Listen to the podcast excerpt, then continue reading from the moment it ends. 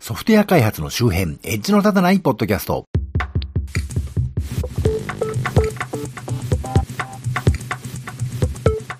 どうも、コンピューターで楽しいことをしたい人、そして、えっ、ー、と、最近思い立ちまして、朝ラジオ体操をしてるんですね。で、初めて数日後に、東京都知事が都民はラジオ体操をせえという号令を発したそうなんですけど、人に言われると急激にやる気が減衰しますよね。ちょっと嫌になりかかったんですけど、別に私都民じゃないし、言われてやめるのもなんだかなという気がして、惰性でラジオ体操を続けているシナロの国民、マッチこと町田です。というわけで今月も、最先端とは言い難い地方在住の私が、独断と偏見でちょっと気になったテック関係を中心としたネット上の話題を取り刀で紹介するコーナーです。というわけでまずは一般ネタ。クランチロールからオリジナルテレビアニメ、裏腹、えー、久保あ、アミカ監督、白組 &EMT エクエアードですかね。え、アニメーションビジネスジャーナルというサイトに7月13日に載ってました。え、一部読みます。日本アニメの海外向け配信最大手のクランチロールからオリジナルのテレビアニメシリーズが誕生することになった。2017年10月からスタートする裏腹であるということで、私の記憶が確かなら、クランチロールってのは、日本のアニメを勝手にアメリカで配信し始めて、莫大な有料会員数を獲得した上で、日本の権利者に、ほらほら、うちはこんなに会員いてこんなに儲かってんのに、正式なライセンス許可しなくていいのかい？このまま続けちゃうぞっていう感じで、脅しをかけて、正式な配信権を奪い取った会社だったと思うんですけど、ついに自社制作のね、日本アニメを配信、始めるってことですね。本当ネットは海賊しかいないって本当だったんですね。次の話題。萩本欽一の執念と狂気を映すドキュメンタリー映画、本人に秘密で制作されていたお笑いナタリー7月26日に載ってまして、えー、一部読みますと、萩本欽一にスポットを当てるドキュメンタリー映画、We Love Television が11月3日、えー、金曜祝日に全国公開されると、えー、中略しまして、今回の作品について萩本は、まさか映画を作っているなんて知らなかった。この映画、人生で納得いかない唯一の仕事かな。でももっと面白くしたいなら、僕がコロッと言った時に公開すればいいんだけどね、かっこ笑いとコメントしたと。いうことで、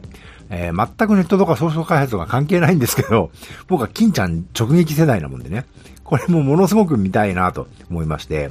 あの、金ちゃんってファミリー的なね、あの、ソフトな優しいパブリックイメージがあると思うんですけど、それは本当にそういう人柄だとかっていうのはちょっと違ってね、そういうキャラであることを求められたからそう演じていただけだということもね、本人公言されてましてね。で、別に本当にそういう、それだけの人というわけではないわけで、実に誤解されている人だと僕は思うんですね。でそういう裏金ちゃんみたいなところが克明に描かれているのであれば、ぜひ見たいなと。現在 YouTube で公開されている特報映像がね、あの、この番組のショーノートからリンク貼っておきますけど、とにかくすげえピリピリしてて、超いい感じです。あの、ぜひ見たいなと思いますね。次の話題。肉食恐竜の歯の化石発見。熊本全長7メートル超共同通信47ニュースのサイトに7月5日に載ってました。えー、読みますと、熊本県天草市などは5日、市内の白亜紀後半、えー、約8000万年前の地層から大型肉食恐竜の歯の化石が見つかったと発表した。ティラノサウルス科に似た特徴があり、推定で全長7メートル超ということで、あの、僕が子供の頃は日本には肉食恐竜がいないってね、双葉鈴木竜しかいないんだってドラえもんに教わったものでしたが、あの、ティラノサウルス級の大型肉食恐竜が日本にいたってのはね、随分びっくりな話ではないかなと思いました。えー、次、リナックスフロス関係の話題。レッツエンクリプト、ワイルドカード証明書を2018年1月から発行 IT メディアエンタープライズに7月7日に載ってました。全然 Linux 関係ない話題ですけど、えー、一部読みます。インターネット上の通信を暗号化する TLS の普及を目指して無料サーバー証明書を発行する非営利認証機関、えー、非営利認証局 CA ですね。のレッツエンクリプトは7月6日、一つの証明書で複数のサブドメインの暗号化を実現できるワイルドカード証明書の発行を2018年1月から開始すると発表したと。ということで、レッツエンクリプトっていうのはね、無料の SSL というか TLS の証明書を発行する認証局なんですけど、これがワイルドカード証明書を出すよと。つまり、えー、www なんとかとかね、メールドットなんとかとかね、その、そのなんとかの部分が同じなら、その www とかメールとか、その、なんとかの前のところ、ピリオドの前の一番最初のところが同じで、あの、違ってもね、一つの証明書で、あの、対応できるように発行してくれるようになるという話題で、これ実現するとすげえ便利というかね、すげえ楽になって、もう世の中みんなこれ使って何でも暗号化しちゃえばよくねっていうね、気温高まるんじゃないかという嬉しいニュースですね。次の話題。Linux を狙う CIA のマルウェア、オートローカントリー、ウィキリークスが暴露。ZDNet Japan 7月5日に載ってました。えー、読みますと、ウィキリークスがボルトン7プロジェクトの一環として新たに公開している米中央情報局 CIA から流出したドキュメントの一部に Linux システムを標的とするアウトローカントリーという名称の、ハッキングツールの詳細が記されていると。アウトローカントリーの詳細は2015年6月4日付の CIA ドキュメントに記されている。これは Linux 2.6のカーネルモジュールとして機能し、秘密裏にネットフィルター IP テーブルズテーブルを生成することで CIA のオペレーターの専用下にあるサーバーに向けてトラフィックをリダイレクトできるようにするものだと。えー、 netfilter は Linux カーネルのネットワーキングスタック内で存在するパケットフィルター用のフレームワークだというわけでね。あのー、まあ、アメリカの国家機関である CIA によるサイバー破壊活動をウィキリークスが告発しているシリーズですけど、IP テーブルって一番ね、あの、Linux のカーネルのレベルのセキュリティとかをね、いじってるとこなんで、そこをね、あのー、操作するハッキングツールってのは、かなり悪質だと思いますね。次の話題。Windows サブシステム for Linux が正式版へ、コード陣に7月31日に載ってました。読みます。米マイクロソフトは今週にリリースする、今週この秋ですね、リリースする Windows 10 For Creators Update FSCU を間近に控え、これまでベータ版だった Windows Subsystem for Linux WSL を正式版へ移行した。なお、Windows Insider プログラムでは、ビルド番号16251より WSL が正式版となっているということで、あの、前、前から取り上げてた話題ですけど、いまいち使いどころがよくわからない Windows の Linux サブシステムというかね、これまでバッシュオン Windows っていう風に言ってたやつが、正式版になりまして、インサイダープレビューでないね、あの、正式版、あの、ちゃんとした Windows を使ってる人は、次の Windows の大型アップデートから使えるようになるよということなんですけど、まあ、少しずつこれも良くなっててね、いわゆるこのサブシステムの中のバッシュシェルから Windows のファイルをいじったり、Windows の実行ファイルを起動したりできるようにね、最近はなってますんで、Windows のバッチ処理なんかはね、Unix 系のシェルスクリプトで書けるようになるんですかね。ぶっちゃけパワーシェルとかあまりに独自世界で覚えるのきついんで僕にはね。まあそうなってくれれば大変ありがたいんですけどね。僕はまだちょっとこの正式版は試せてませんけどね。えー、次、業界ネタ。そんな感じで最近いい感じのマイクロソフトさんなんですが、マイクロソフト数千人の人員削減へ米報道 ZDNet Japan に7月7日に載ってました。えー、読みますと最新の組織再編を3日前に社内で発表したマイクロソフトがそれに伴う人員削減を発表したという人員削減についてはこの1週間憶測されていた。中略して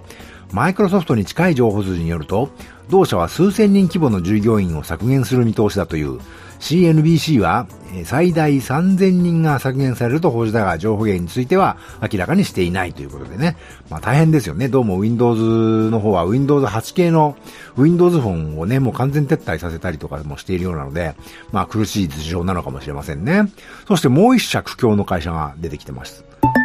サウンドクラウド閉鎖を恐れた一人のユーザーが 900TB に及ぶサウンドクラウド上の全データをダウンロード。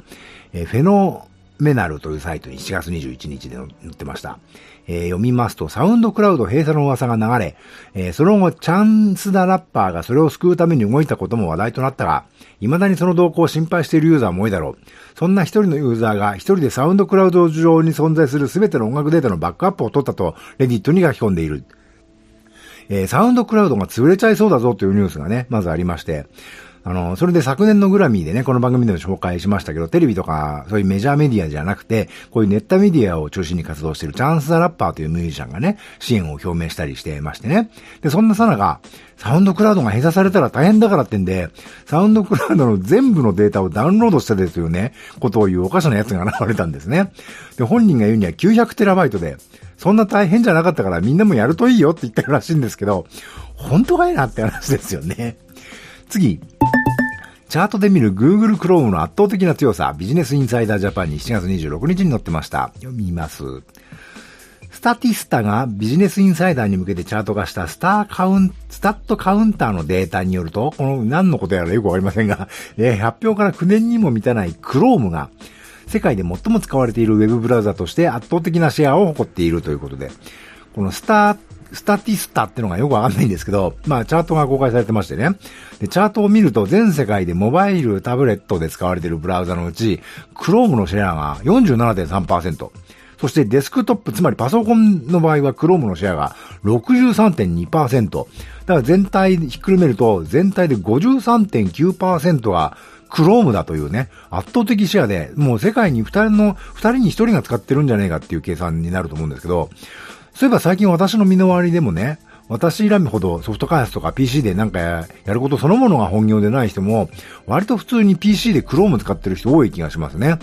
あの、インターネットエクスプローラーの IE 天国はやっとついえたのかと。えー、よかったよかったと思う反面ね、あんまりまた Chrome だけに集中しちゃうってのも、それはそれであんまり良くないことになりそうな気がしないでもないなともやもやするところがありますね。えー、次。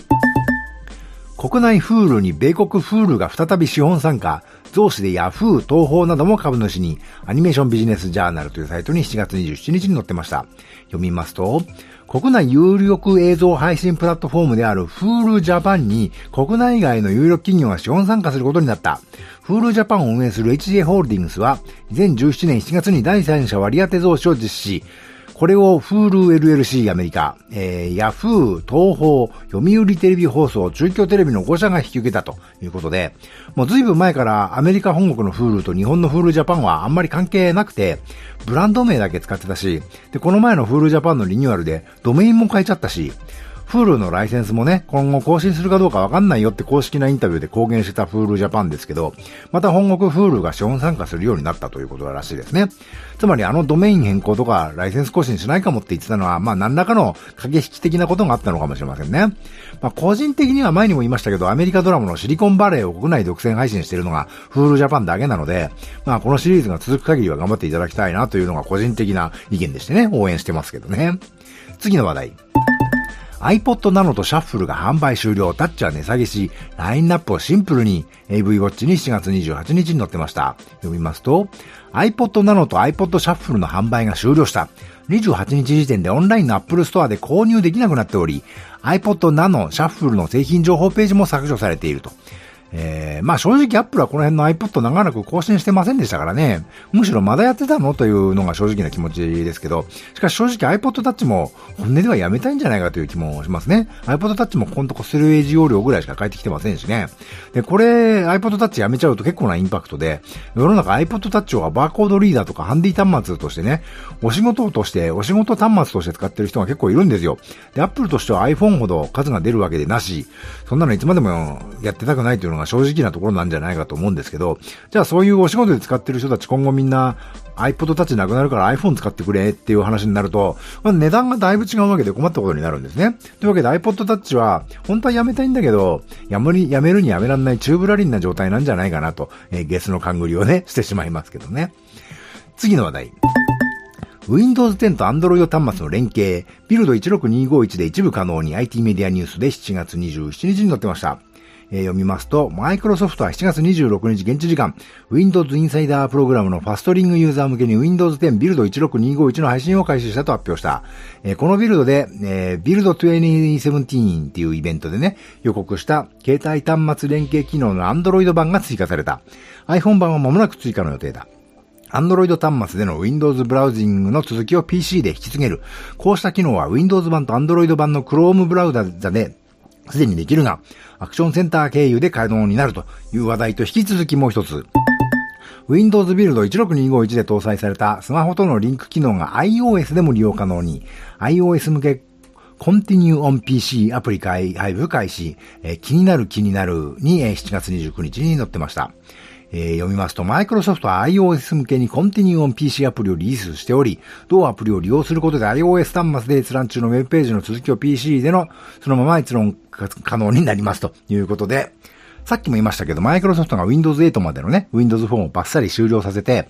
Windows 10のモバイル版は一応まだ Windows 10の開発者向けのね、インサイダープレビューでは少し前まで一生懸命更新してましたけど、最近ちょっとまたあんまり聞かなくなってきてるのし、実際 Windows 10モバイルの製品って世の中にどんだけあるかっていうとほぼ皆無なわけですんで、そこへ来てね、まだ単に Windows じゃない Web ブラウザが連携するだけですけど、デスクトップの Windows 10と Android や iOS 端末のね、連携機能を実装し始めたっていうのがですね、いよいよマイクロソフトさんはモバイル市場はおあきお諦めかなっていうね、感じがして面白いですね。えー、次。アマゾンが音声合成サービスに本格参入。NHK ニュースに7月31日に載ってました。読みますと、アメリカの大手 IT 企業アマゾンは入力された文字情報を人工知能に活用して自然な日本語で読み上げる音声合成のサービスの分野に本格的に参入することになりました。中略しまして、Amazon の音声合成サービスを放送に使っている和歌山市のコミュニティ FM では、人件費の抑制に加えて、災害が起きた時にも安定して放送を出すことにつながるのではないかと期待を寄せています。和歌山市にあるコミュニティ FM の FM 和歌山は身近な生活情報や防災情報などを放送していますが、人件費の問題から専属のアナウンサーがおらず、放送できる時間帯も限られていたということです。ということで、アマゾンエコーが日本で始まるのを今か今かと私なんかは待ちわびているわけですけど、それに先んじて法人向けに音声合成の読み上げサービスをね、提供開始したということですね。まずはラジオ番組の緊急放送とか読み上げさせるということですね。まずはったってね、まあ、多分、ラジオのね、アナウンスって、一番人がやんなきゃダメじゃんって言われそうなところですけど、そこにぶっ込んできてるのが超面白いですよね。で、これまた別の機会でお話ししますけど、私も最近ラズベリーパイを入手しまして、そいつにニュースの読み上げとかさせてるんですけど、これとても楽しいんですよね。でもそれは個人で楽しんでるレベルなんですけど、まあ、地方のコミュニティ FM とはいえ、とはいえですよ。放送に乗っける、放送に乗っけるアナウンスですからね。それを音声合成でやっちゃうっていうのはね、なかなか思い切ってるというか、面白いなと思いますね。かっこいいですね。次、えー、社会ネタですが、SNS が避難にブレーキ、熊本地震で住民調査、共同通信47ニュースに7月24日に載ってました。読みますと、震度7を記録した昨年4月の熊本地震の際に、インターネットの会員制交流サイト SNS で、えー、情報を得た人は避難を思いとどまる傾向にあったことが、えー、被災地住民への文部科学省の調査で24日分かった。一方で、近所の人に声をかけられたことは、避難行動をあの後押ししていたということだそうで、だか東日本震災の頃から SNS、特に Twitter と災害の関係についていろいろ言われてまして、デマがものすごい勢いで解散、拡散されるのがね、大変な問題だけど、まあそれ以外はおおむねいい効果があるなんていう論調が多かったんですけど、この調査結果、結構やばくないですかっていう気がしますね。いわゆる正常性バイアスの増幅効果もあるってことなんでしょうか。最近、あの、ここら辺でもね、あの、まあ、大雨降ったりしまして、長野市の善光寺近辺を中心に、山沿いで土砂災害の危険があるからって、緊急速報でね、避難、避難勧告が出たことありまして、私の奥様の弟が住んでいるあたりもそのあたりのね、対象だったもんで、奥様にね、あの、避難勧告出てるよって言ったらね、だからその奥様の弟のうちに電話しまして、その奥様がね、あのー、電話したら、弟の奥様が寝られてね、で、え、別にみんな近所の人も何もしてないよっておっしゃっていたそうでね、あ、じゃあまあそれならいいんだけどってことでね、実際そんなこと大したことなかったんですけど、あの、緊急速報っていうのは、まあ、あの、携帯も、あの、スマホにビコビコってきますけど、えー、まあそれが出てても小さいお子様がいたりするご家庭だとね、いろいろ忙しくてそれに気がつかないってことも普通にあるでしょうし、で、ご近所中皆さんが動いてなければまあ動かないってこともね、まあわかるんですよ。いいか悪いかは別としてね、そういうもんだと思うんですけど、で、このニュースを踏まえると、どうも SNS はね、そういう効果というかね、日常性バイアスを増幅させてるという良くない点があるのかもなという感じが出てきましたよね。次の話題。ニュース解説。工事進行基準は廃止、受託ソフトの会計基準にし、会計処理に新基準、え、IT プロに7月27日に載ってました、ちょっと難しい話題なんですが、読みますと、日本の会計基準を作成する会計、企業会計基準委員会 ASBJ は2017年7月20日、企業の売上高に関する会計処理を定める収益認識基準の草案を公開した、え、中略しまして、収益認識基準が適用になった場合、これまで受託ソフトウェア開発の会計処理に適用となっていた工事進行基準適用を定めていた会計基準が廃止される。そのため受託ソフトウェア開発を手掛けている IT ベンダーは必ず会計処理を見直すことになる。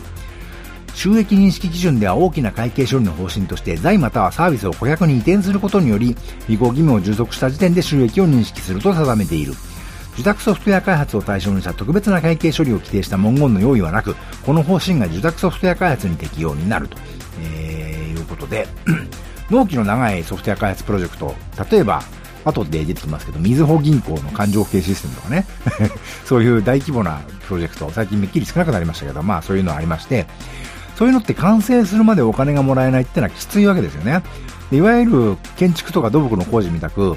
進捗状況に応じて途中の状態をね、あの、仕切り、仕掛かり在庫としたり、報酬もその進捗に応じていただくという制度がありまして、もちろんその代わりその進捗状況の管理とか、計測とか報告とかが大変厳しいいろいろルールがあるんですけど、まあそれが工事進行基準ってやつなんですね。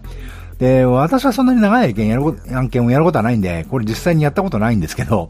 まあソフトウェア開発をね、いわゆる建築や土木の工事と同じように進捗を図るなんていうことが、本当にできるんだろうかというか、現実的なんだろうかというのはね、大変に不思議に思っていたんですけど、まあそれが廃止になるということだそうですね。まあ、完成して納品したらお金がドーンと来るというのが基準になりますよということだそうで、まあ大きなソフトベンダーさんとかね、あの、でっかい案件やるところは、ちょっと運転資金が大変になるだろうなということと、あと製造業のノリでソフト開発を唱えてる、ね、捉えてるような会社さんはね、あのまあ、だいぶ考え方変えなきゃいけないでしょうから大変じゃないかなという気がしますね。次、ニュース。みずほ銀行が次期勘定系システムの開発を完了。8月から受け入れテストへ。IT プロに7月31日に載ってました。読みますみ、みずほ銀行は2017年7月31日、次期勘定系システムの開発を完了した。8月から利用部門における数ヶ月間の受け入れテストを進めるほか、システム移行に向けた準備やリハーサルに取り組むということでね。これが、というか、いわゆる超巨大案件ってやつですよね。日本のサグラダ・ファミリアと言われてまして、あの、20万人月案件というね、噂も飛び交っていたみずほ銀行の勘定系システムが、ようやくシステムテストを完了して、8月つまり今月から顧客の受け入れテストが始まったんだか始まるんだかっていう話みたいですけど、まあ大変ですね。あの、スムーズにいってた、いって、いってるとしたら、まあ素晴らしいですし、素晴らしい反面、これまで関わっていた開発者の多くが職を失う可能性があるわけで、金融系プログラマーの地方へのね、大流出がドーンと始まる可能性も考えられるわけですけど、で、よく考えてそれです。悪く考えると、そもそもこういうね、無理があるというか、無理があるって言っちゃいけませんけど、難しいシステムですから、結局プログラム的にはうまくいかなかったところをね、運用で人間の手の手作業でとか注意力とかでね、カバーしなければいけないところってのが、まあ大なり小なり出てくるもんだと思うんですよ、こういうのってね。で、そういう部分がこの受け入れテストフェーズで洗い出されていくわけですが、これが大こけするというかね、これじゃ仕事にならんとかいうね、大騒ぎになる可能性というのも、まあ一般論としてそれほど珍しくはないわけで。というわけで、まだまだ関係者の方々はね、眠れぬ日々が続くんでしょうけど、どっちにしてもこれ、いつか何らかの結末が来るんでしょうから、その際にはまあ業界というかね、国内的に大きな影響の出る出来事になるんだろうなという思いますね。次、議論白熱。セキュリティクラウド悩ましいオープンデータを推進する意義 IT プロに7月31日に載ってました。えー、都道府県 CIO フォーラム第14回春季会合2日目午後は官民データ活用推進基本法の議員立法で中核的な役割を果たした福田峰幸衆議院議員が講演した。なんか難しいことばっかりですね。福田氏はえー、都道府県 CIO への期待を述べた。自治体には民間への窓口を作ってデータを有料で提供することも考えてほしい。価値のある情報を整理して提供する場合は無償である必要はないということで、都道府県 CIO ってのは何なのか私わかんないんですけど、いわゆる CIO って最高情報責任者のね、 Chief Information Officer のことでいいんでしょうかね。えー、まあこの方の言ってるご意見は大変いいと思いましてね。2年ぐらい、この番組でも前にも取り上げましたけどね、2年ぐらい前にギークラボ長野っていうところでオープンデータデイというイベントに参加した時にね、自治体のデータ、あの、CC0 クリエイティブコモンズの一番緩いライセンスでね、公開するのが当たり前だみたいなことをその道のね、偉い方がおっしゃってて、で、いや、そんなことないんじゃないのと思って、公共団体が配布物にね、ある程度の制限をかけたいと思っても、おかしな話じゃないんじゃないですか？ライセンスってもっといろいろ吟味した方がいいんじゃないですか？って私はその時言ったんですけど、まあ、皆さんポカンとされましてね、ライセンスの種類がどうのこうのようにはまだちょっとその時参加してらした自治体関係者の方々がそこまで理解されてなかったので、あ、今ここでその話をしてもしょうがないなと思ってそれ以上はね、黙ってたんですけど、まあ、この話をもっと極端化していけば、自治体がデータを売ったってね、それもオープンデータじゃないかということになるわけで、そもそも実際が利益を出してはいけないというわけではないんだから、そっちも視野に入れるべきというのはまさにその通りだと思うんですよね。で、この辺って、あの、オープンデータ周りってね、なんか、派遣争いみたいなのが渦巻いてる感じがしましてね、個人的にはなんか気な臭くていいぞと思ってたりするんですけどね。というわけで、えー、このコーナーでご紹介予定の各種の話題は、この番組の Twitter アカウント及び Facebook ページ及び Google プラスページに随時流しています。そちらをご覧になると私が何の話題をしようとしているのかなんとなくわかると思いますので、コメント欄ぞをいただけるとこの話題で取り上げる可能性が高くなるかもしれませんし、コメント内容を番組で紹介させていただく場合もあるかもしれません。今回紹介した各話題はこの番組のショーノートからリンクを貼っておきますので、この番組の配信サイトまたは現在お聞きのポッドキャストアプリの画面からご参照ください。えー、この番ニュースのネタ帳はフリップボードに、えー、貼ってありますので、そのネタ帳のリンクもサイトの方にはあります。というわけで番組 Twitter アカウント及び Facebook ページ及び Google プラスページ、そしてフリップボードの、えー、ネタ帳にはこの番組の配信サイトをご参照ください。ではまた。